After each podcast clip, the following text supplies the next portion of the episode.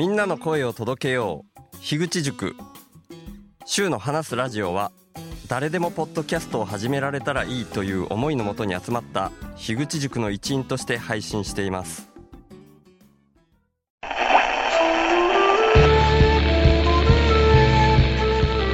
週の話すラジオショートバージョン。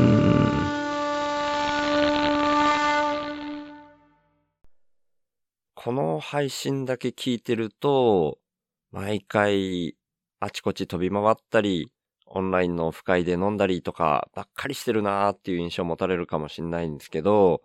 それを加速させちゃうことになるかもしれないですけど昨日も古典ラジオコミュニティのズームオフ会があって、それで夜中の2時ちょっと前かな、までみんなと一緒に喋ってました。ちょっと前回の樋口塾のズームオフ会で、残念ながら途中でもう眠すぎて脱落しちゃったっていうのがあるんで、もう今回は何が何でも最後までいるぞみたいな、なんか知んないけど、そんな意地みたいなのが 僕の中で持ち上がってきちゃってて、で、偶然、中正さんっていう方がホストを持たれてたのが、週さん何時頃まで起きてますかっていう話で、ホストを僕に渡してくれたんで、それもあって、もう最後までいるぞって思って、張り切ってやってたんですけど、意外とね、その樋口塾の時と違って、みんな割ともうその時間帯になって、うん、眠さの限界だったりとか、じゃあそろそろ終わりますかみたいな感じでね、そんな朝方まで行かずに、2時前で全体がお開きになりました。まあ、樋口塾の方と被って参加してる人も多いから、もう樋口塾の方でだいぶエネルギー使っちゃったなっていう感じだったのかもしれないですね。うーん。なんで僕の意気込みの方が空回りしたみたいな 図式になっちゃいましたけど、まあまあ、そんなもんですよね。はい。っていうようなところで、行きましょう。週の話す、ラジオ話すは手放すの話す。僕なんかは個人と世の中全体みたいなのは全部フラクタル構造になってんじゃないかなって思ってるんですけど、ぴったりとは一致しなくて、そんなもどかしさがあるんですけど、だからこそ面白いみたいな感じもあって、そこの流れが一致した時にすごく嬉しいみたいなことがあるよなーなんて、ちょっと何言ってるかよくわかんないことを思う週でございます。そんな感じでね、結果的には明け方までいかなかったことで、今日の余力がある程度残ってるなっていうところで、まあ、張り切って喋っていこうかななんて思うんですけど、張り切ってなんつってもね、そんなにまた大して喋ることががっつりあるってわけじゃないんですけど、ありがたいことに、また単発のインプット、まあ、既存のインプッターさんではありますけど、単発のインプットをいただいてますので、そちらのご紹介から、なんかなだれ込むような感じで話していけたらいいなっていうふうに思ってますね。で、今回の単発インプットをくださったのが、何度か話したことのある傾聴セッションを僕が何回か受けさせていただいたシュラさんですね。昨日メッセージが来まして、まあご紹介してもいいということだったんで内容までちょっと踏み込んで話しちゃうんですけど、シュラさんはもうすでに5回僕は無料で傾聴セッションを受けさせていただいて、まあ一旦その5回目で終了っていう形で終わったっていう状況ではあるんですけど、その最後の5回目の時にお話ししていて、シュラさんがツイッターで繋がった方に、今度新しくまた傾聴セッションをさせてもらうことになったんですよ、みたいなことを聞いてたんですけど、そのシュラさんの傾聴セッションを受けたいって言ってた方と、オンラインでちょっと喋ってみたらしいんですけど、内容を説明したけど、ちょっと合わなかったみたいで、結果セッションには至らなかったみたいなことがあったみたいなんですね。で、まあそんなこともあるよねって思ったらしいんですけど、で、こっからはちょっとシュラさんの文章をそのまま引用させてもらうと、改めて初めてなのに私の荒削りなセッションの説明をしっかり聞いていただいたシュウさんに感謝の気持ちが湧き上がっております。樋口塾などにもつなげていただいたり、ポッドキャストや傾聴の宣伝もしていただいているので本当にありがたいですと。で、やっぱり何かお返ししたいと思いましたので、PayPay で少しですがインプットできればと思いますっていう風なメッセージをくださいまして、後で送りますっていうような感じだったんですけど、で、僕はいやいや、そんな気にしなくていいですよみたいな感じで返してはいたんですけど、もうその後には直接送られてきちゃいまして、いえいえ、お気持ち程度などでお受け取りくださいっていうことでした。その流れで PayPay で500円っていうインプットを機能してくださいました。メッセージとして、週3、ちょっとコーヒーブレイクでもしてください、みたいな感じのメッセージもくださってまして、本当にそういうお気持ちが嬉しいですね。ありがとうございます。で、実際に月額サブスクでインプットしてくださってたりとかそういう方とは違って、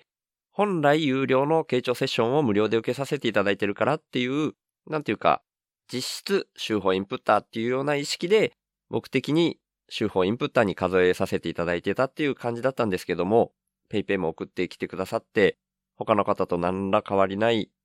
インプッターみたいになったみたいなところはあるんですけど、でも、こういう流れっていうのがすごく面白いなーっていうふうに思ってまして、本当に最初のきっかけっていうのは、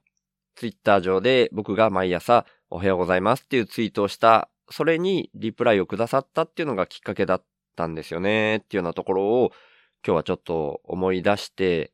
せっかくなんでそのツイートを遡って見てみたんですね。なんでそれを喋りながらなんか感じることを今日は喋れたらいいかなみたいに今のとこ思ってるんですけど、もともとそのおはようございますのハッシュタグをつけたツイートが9月7日ですね。だからもう3ヶ月前にはなるのか。で、その時に、その9月7日のちょっと前に、この1日2日の間に足の小指を2回もぶつけたみたいな、まあそんなことしてたんですね、僕ね。で、2回目は相当痛かったし血も出たみたいな。で、反射的に怒りが湧いたのがまた情けないみたいに僕書いてますね。で、落ち着いてきて浮かんできたのが、謙虚さが減ってたんだろうな、みたいに僕感じてたんですね、その時ね。で、そこまで書いてから気づいたけど、宮本武蔵に似たようなこと書いてあったな。おはようございます。みたいな感じでツイートしてて。最初はね、モグタンが反応してくれてたりしてて、私も経験あるけど、痛いと腹立つのなんでだろうね、とか、痛いから怒るのって思考の流れがね、不思議だね、とか書いてくれてて、で、それにも僕、返事で、ちょっと、モグタンに誤解を生ませちゃうような書き方だったかな、みたいな感じもあって、補足的に、謙虚さの話は怒りについてじゃなくって、ぶつけたことそのものにかかってて、宮本武蔵が釘踏んで怪我して、気を研ぎ澄ませて生きてないからこんなことになる、的な話があったような気がして、これね、ほんと、吉川英治さんその宮本武蔵を僕だいぶ前に読んだことがあって、なんかそんなエピソードがあったような気がして、それをイメージしてたんですよね。でも、痛いから怒るっていうのもほんと不思議だよね、みたいな感じで返してて、そしたらそこにシュラさんがリプライで書き込んでくれたっていうのが最初のシュラさんとのつながりだったんですね。